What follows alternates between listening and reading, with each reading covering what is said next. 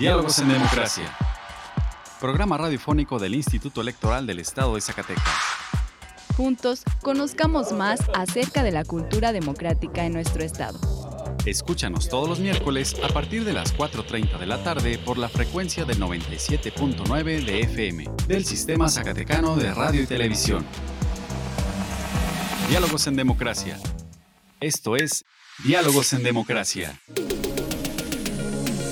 La pluralidad como lenguaje único donde todas las voces sean escuchadas.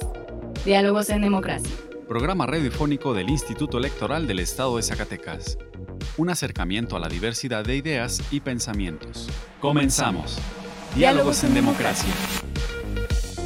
Muy buenas tardes. Les saluda Rocío de Lira, dándoles la bienvenida a Diálogos en Democracia, programa radiofónico del Instituto Electoral del Estado de Zacatecas. Agradecemos su compañía a una emisión más hoy miércoles 14 de junio. En el programa de hoy, en nuestra sección de entrevista, hablaremos con la consejera electoral Brenda Mora Aguilera, quien nos hablará sobre la iniciativa 3 de 3 contra la violencia. En nuestra sección de cultura cívica, escucharemos una cápsula en conmemoración del natalicio del poeta zacatecano Ramón López Velarde, además de las últimas noticias en materia electoral. Vamos ahora a nuestra primera sección de efemérides.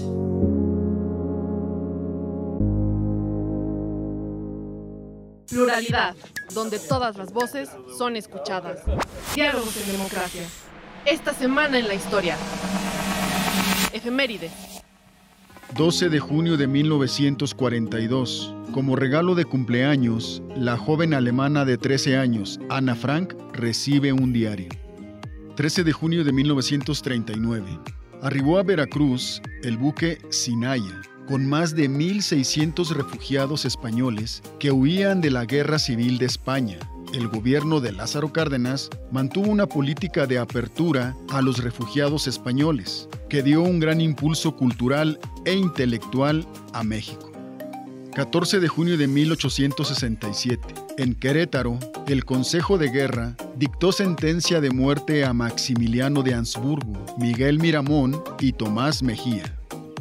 15 de junio de 1888. Nace en Jerez, Zacatecas, el poeta Ramón López Velarde, autor de La Suave Patria. Su obra es considerada Patrimonio Cultural de México.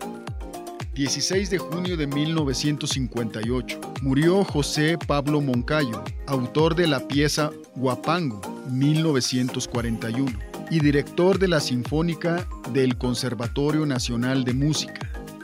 17 de junio de 1985. El transbordador Discovery de la NASA colocó en órbita el primer satélite mexicano, Morelos 1. 18 de junio de 1979. Murió el escritor, poeta y dramaturgo mexicano Rodolfo Usigli. Su principal obra fue El gesticulador.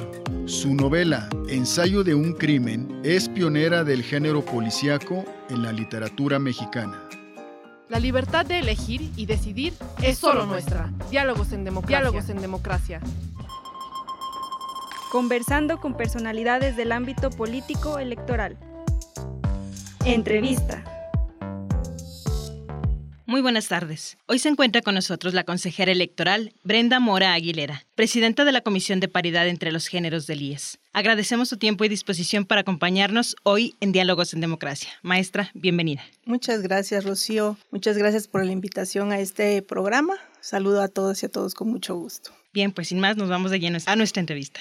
El Pleno del Senado aprobó la reforma constitucional 3 de 3 contra la violencia, el cual tiene como objetivo suspender los derechos ciudadanos para ocupar un cargo, empleo o comisión del servicio público a agresores que hayan sido sentenciados por violencia familiar, violencia sexual o deudores alimentarios. Consejera, ¿podría comentarnos cómo surgió y cómo se implementó esta iniciativa?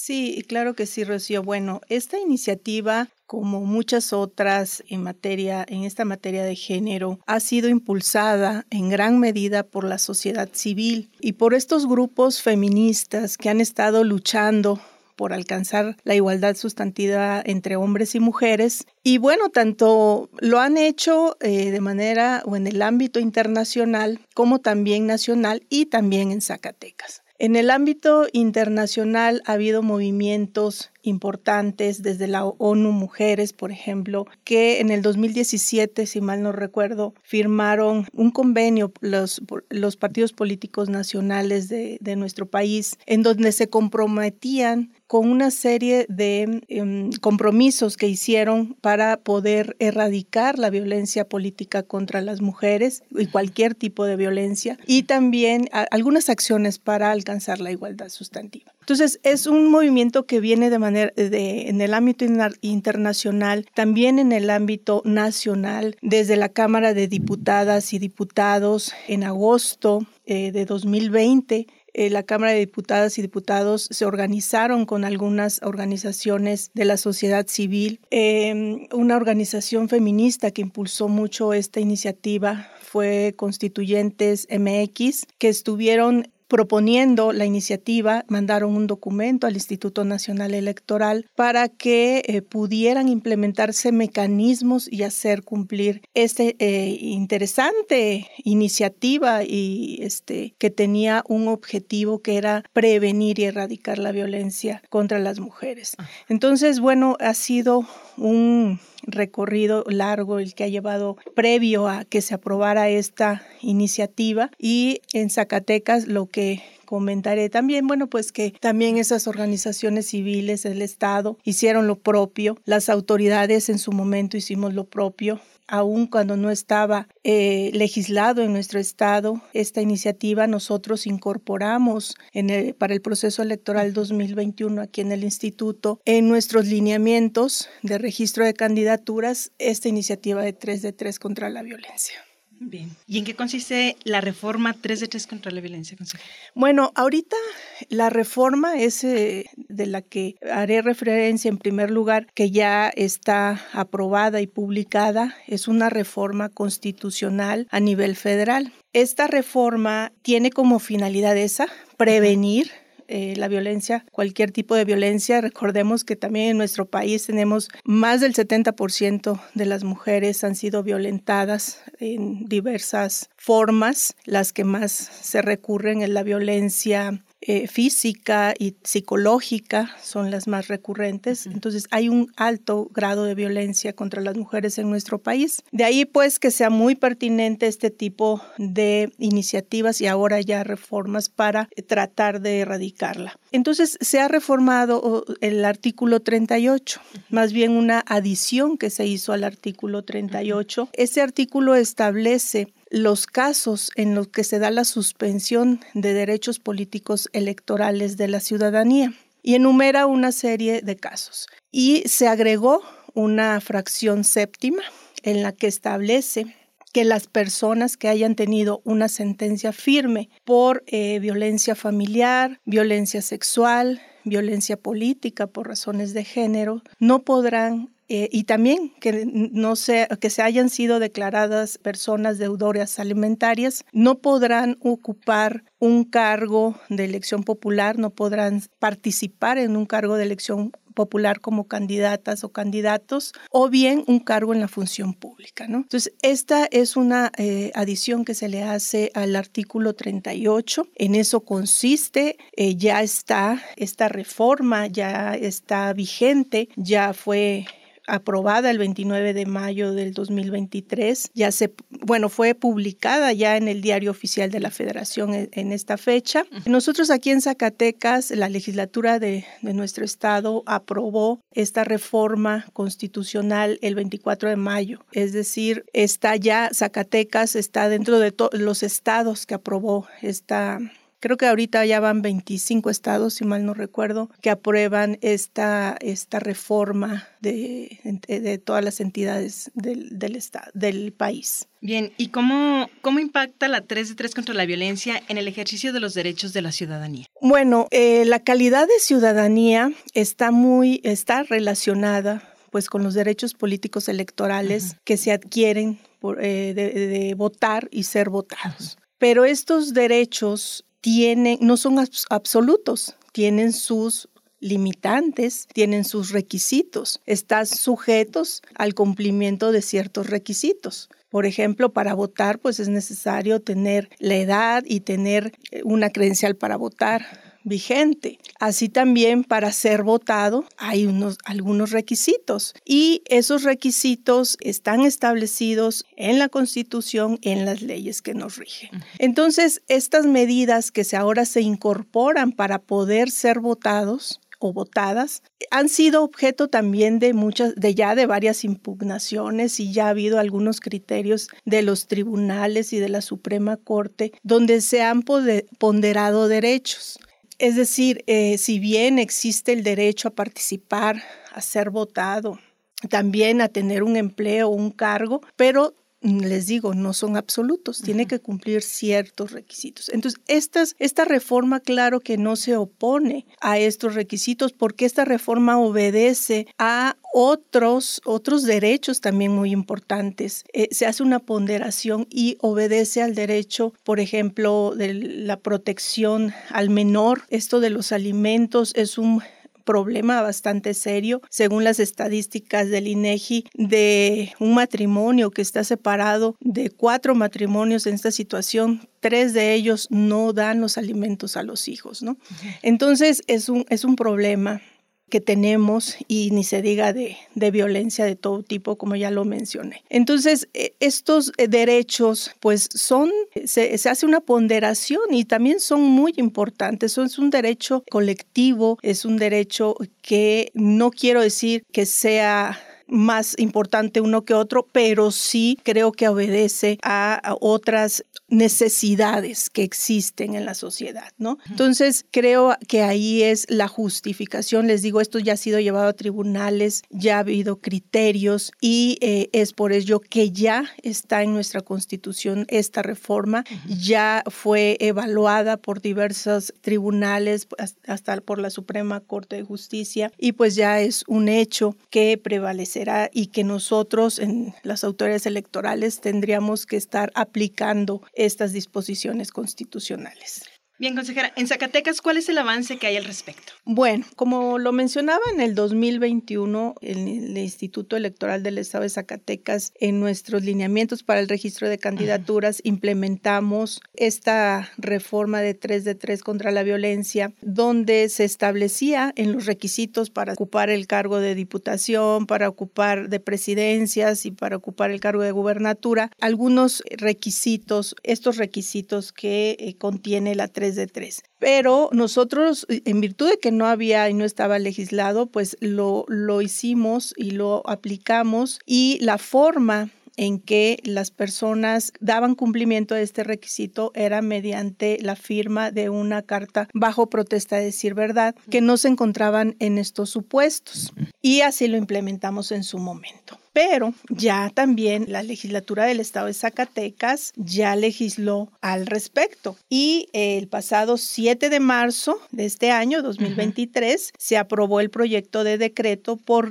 el que se modifican algunas disposiciones también de la Constitución del estado de Zacatecas en cuanto a los requisitos para ser diputada o diputado los requisitos para ser gobernador o gobernadora, así como presidencias municipales, síndico y regidoras o regidores. Entonces, esta reforma, estamos esperando que la legislatura dé cuenta de cuántos han sido los municipios que han aprobado esta, esta reforma para que pueda ser publicada en el diario oficial del Estado y ya pueda, pueda tener vigencia a partir pues ya de, que sea publicada. Y esta reforma consiste mm, realmente en establecer estos tres, estas disposiciones en el artículo 53, 75 y 118 de la Constitución. En los tres, eh, los requisitos que ahora se adicionan es no estar cumpliendo una condena por violencia familiar, política o cualquier agresión de género en el ámbito privado o público. Esa es una. Otro, no estar cumpliendo una condena por delitos sexuales contra la libertad sexual o la intimidad corporal. Y otra fracción, no estar inscrito o inscrita o tener registro vigente como persona deudora alimentaria morosa que atente contra las obligaciones alimentarias, ya sea en el estado de Zacatecas o en cualquier otra entidad, salvo que acredite estar al corriente del pago. Estas son las eh, disposiciones constitucionales que se adicionaron. y en esto está, en este momento, eh, en esta situación está esta reforma que yo creo que muy pronto será publicada y pues que también estaremos aplicando. ¿Y qué acciones propone el IES para hacer efectiva esta reforma? Bueno, creo que para este próximo proceso electoral que ya estamos a punto de iniciar este año 2023, vamos a ir más allá. Eh, creo que sí es necesario no solamente quedarnos con esa carta bajo protesta de decir verdad por parte de las candidaturas como un requisito, sino que ahora y en virtud de que ya tenemos firmados algunos convenios de colaboración con el Tribunal Superior de Justicia del Estado de Zacatecas, también con el Tribunal de Justicia Electoral del Estado de Zacatecas y la Fiscalía General de Justicia del Estado de Zacatecas, ya estamos en una coordinación con estas, estos tribunales y la fiscalía para poder intercambiar información y poder nosotros, una vez que ya tengamos en su momento el registro de candidaturas, poder compartir información, hacer algunos cruces de información y poder detectar si hubiese algunas candidaturas que estén dentro de estos supuestos que menciona la 3 de 3 contra la violencia, ¿no? Creo que sí, ya no nos podemos quedar solamente con la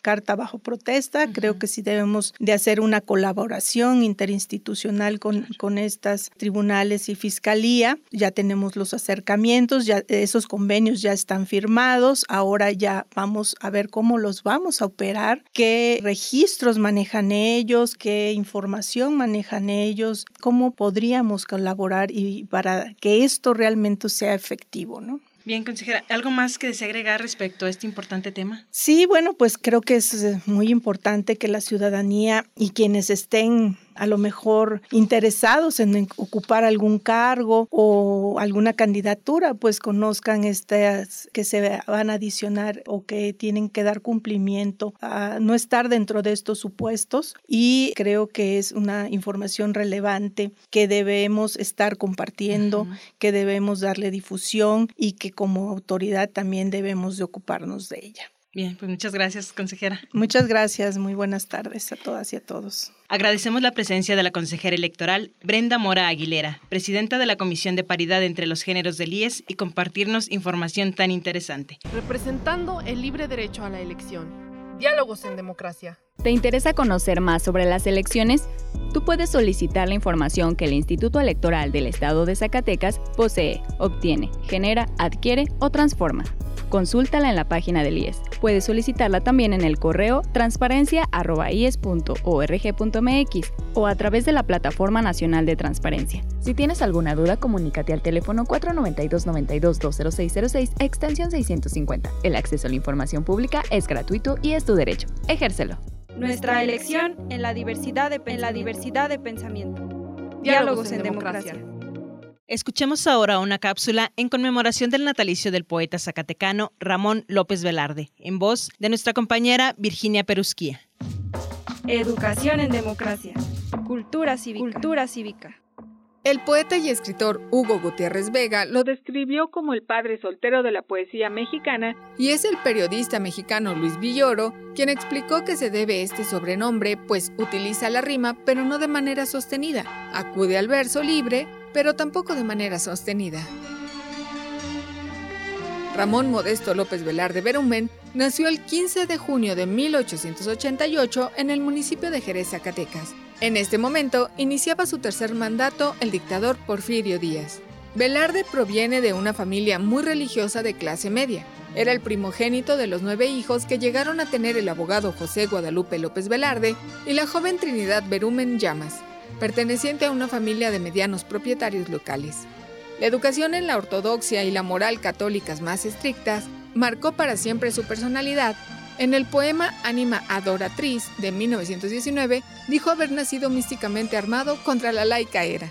La conciencia de pecado obsesivamente centrada en el sexto mandamiento, el ideal de la pureza y la demonización de la carne le provocaron conflictos insuperables que están en la raíz del dualismo exaltado o pesimista melancólico o angustiado de su literatura. Durante sus años como seminarista, siguió pasando las vacaciones escolares en Jerez y conoció a Josefa de los Ríos, una pariente lejana que era cuñada de su tío materno Salvador, ocho años mayor que él de la que se enamoró.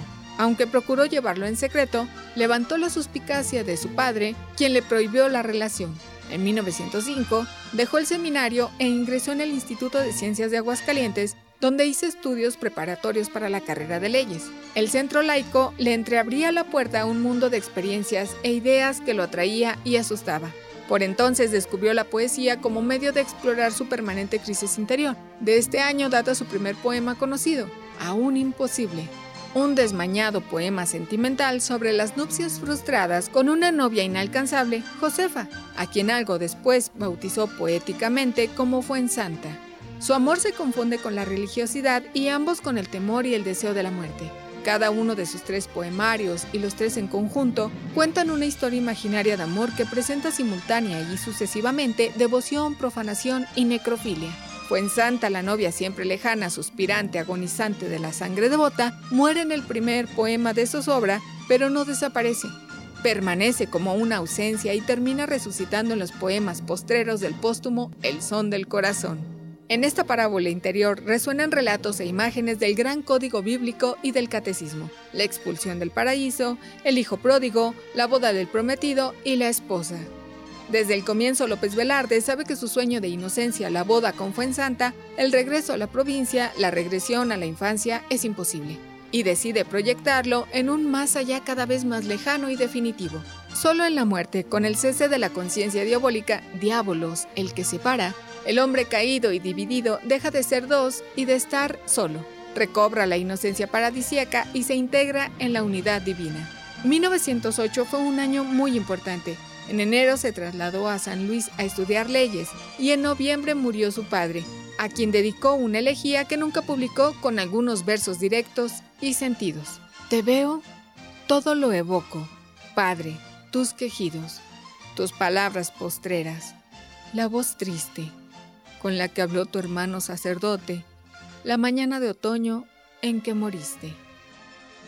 La familia quedó en ruinas y los tíos maternos tuvieron que hacerse cargo de ella. Acordaron que la madre y los pequeños volvieran a Jerez y que Ramón terminase derecho y Jesús, su siguiente e inseparable hermano, hiciera medicina. La responsabilidad como cabeza de familia pesó siempre en el ánimo del primogénito y explica muchos de sus comportamientos posteriores. En 1911 obtuvo el título de abogado y tomó posesión como juez de primera instancia en un pequeño pueblo del estado de San Luis llamado Venado. Sin embargo, dejó su cargo a finales de año y viajó a la Ciudad de México, pensando que Madero, nuevo presidente de la República, le daría algún puesto de confianza, pero no ocurrió así, quizás a causa del catolicismo militante de López Velarde. Al terminar la decena trágica que presenció, en enero de 1914, en un clima de creciente inseguridad, optó por reunirse con su familia en México. En junio, días antes de la toma de Zacatecas, que decidió la caída de Huerta, las tropas villistas asesinaron a su tío el sacerdote Inocencio. Entró a dar clases de literatura en la universidad y a colaborar en proyectos promovidos por la Secretaría de Educación. En México Moderno, la revista Postdata del modernismo mexicano publicó poemas y prosas destinados a sus libros en preparación, El Son del Corazón y El Minutero, respectivamente. Para el número inaugural de El Maestro, la revista cultural de la causa vasconcelista, reservó el ensayito Novedad de la Patria, y para el número 3, el poema La Suave Patria. Fueron sus dos especiales contribuciones a las efemérides del centenario, con lo que logró salir airoso de un difícil trance, participar en el clima general del consenso y celebración sin traicionar sus convicciones personales y su dignidad literaria, decir una palabra pública de alegría y esperanza desde el duelo y el desencanto interior. El 19 de junio de 1921, días después de salir publicado el poema, López Velarde murió a los 33 años oficialmente de una bronconeumonía. Extraoficialmente nunca dejaron de correr rumores de enfermedad venérea, depresión y locura. Parece que alguien le habló del poeta y le mostró la suave patria a Obregón, el presidente aficionado a los versos, y que éste autorizó a Vasconcelos disponer de los funerales por cuenta del gobierno y así empezó la mitificación oficial. La cultura de la revolución institucionalizada, cuyos enfrentamientos con la Iglesia pronto llevarían a las guerras cristeras, no dudó en apropiarse del católico López Velarde, lo convirtió en el poeta nacional, en el abanico descubridor del Nuevo México. Surgieron imitadores de lo más externo y decorativo de su literatura. el mexicanismo de Feria Popular, Cohetería Percal y Avalorio. Paralelamente, los integrantes del grupo de vanguardia contemporáneos no dejaron de reivindicar su consciente e irrepetible modernidad. Ambas imágenes, la del poeta nacional y la del poeta moderno, llegaron a oponerse en los momentos álgidos del nacionalismo revolucionario, que fueron asimismo los del enfrentamiento entre el Estado y la Iglesia. En su obra podemos encontrar en la poesía, en 1916, La sangre de Bota, en 1919, Zozobra, en 1932, El son del corazón, y en prosa, en 1923, El minutero, en 1952, El don de febrero y otras prosas. Ramón López Velarde, a 135 años de su nacimiento. Pluralidad, donde todas las voces son escuchadas. Diálogos en democracia. Si te interesa conocer más información al respecto, te invitamos a encontrar más cápsulas interesantes en nuestro canal de Spotify. Encuéntranos como Radio IES. Y si te interesa que hablemos de un tema en especial, escríbenos vía inbox a través de nuestras redes sociales. Nos encuentras en Facebook como Instituto Electoral del Estado de Zacatecas, en Instagram y en Twitter como ISCS y en YouTube como ISTV. Escuchemos ahora las breves electorales. Las últimas noticias en la materia. Breves electorales. El consejero electoral y presidente de la Comisión de Sistemas Informáticos, Carlos Casas Roque, la consejera electoral y vocal de la misma comisión, Sandra Valdés Rodríguez, y la consejera electoral y presidenta de la Comisión de Capacitación Electoral, Yasmín Reveles Pasillas, acudieron a una presentación de avances del prototipo de urna electrónica que está realizando el Consejo Zacatecano de Ciencia, Tecnología e Innovación, derivado del convenio de colaboración firmado con el IES. La presentación fue realizada por investigadores de la Universidad Autónoma de Zacatecas, quienes están desarrollando el sistema. Contó con la asistencia y participación de Murabi Gamboa Rosales, director del COSIT, y Miguel Ángel Muñoz Duarte, director de Sistemas Informáticos del Instituto. Jorge Chiquito Díaz de León, secretario ejecutivo del IES, impartió el curso La participación política de las y los jóvenes, a las juventudes que integran la asociación Frente por la Democracia Zacatecas. El curso se impartió la tarde del 8 de junio a solicitud de Lisbeth Martínez Méndez, secretaria general de la asociación y consejera académica de la Preparatoria 2 de la Universidad Autónoma de Zacatecas, quien atendió la invitación del consejero presidente, Juan Manuel Frausto Ruedas, de acercarse al instituto para que las y los jóvenes hagan uso de espacios públicos y ejerzan sus derechos político-electorales. Yasmín Reveles Pasillas y Arturo Sosa Carlos, presidenta y vocal de la Comisión de Comunicación Social del IES, respectivamente, acompañados por Juan Carlos Favela, encargado de la Dirección de Asuntos Jurídicos, y Eva Gaitán, jefa de la Unidad de Comunicación Social, acudieron a una reunión de trabajo con Hermelio Camarillo Conde, director del Sistema Zacatecano de Radio y Televisión, para afinar detalles de la firma de convenio de colaboración entre ambas instituciones como parte de los trabajos de la presidencia de la Comisión de Vinculación con Organismos Públicos Locales del Instituto Nacional Electoral, la consejera Norma de la Cruz Magaña ha tenido una serie de reuniones de trabajo con las autoridades electorales de las entidades, con el objetivo de fortalecer la colaboración institucional con los organismos públicos locales electorales, de cara a la organización del proceso electoral federal 2023-2024, así como los procesos locales concurrentes. En estas reuniones se intercambian experiencias para identificar las áreas y tareas en las que el INE puede colaborar con los soples en el marco del Sistema Nacional Electoral. La libertad de elegir y decidir es solo nuestra. Diálogos en democracia. Diálogos en democracia.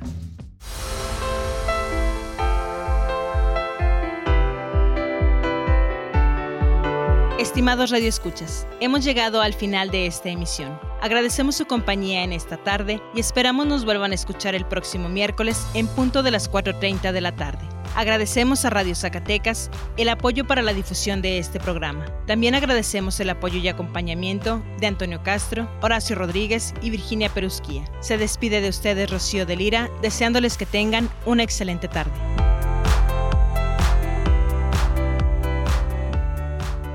Esto fue Diálogos en Democracia. Un espacio del Instituto Electoral del Estado de Zacatecas para la promoción del diálogo y la cultura democrática. Te esperamos en nuestra próxima edición. Diálogos en Democracia. Diálogos en Democracia.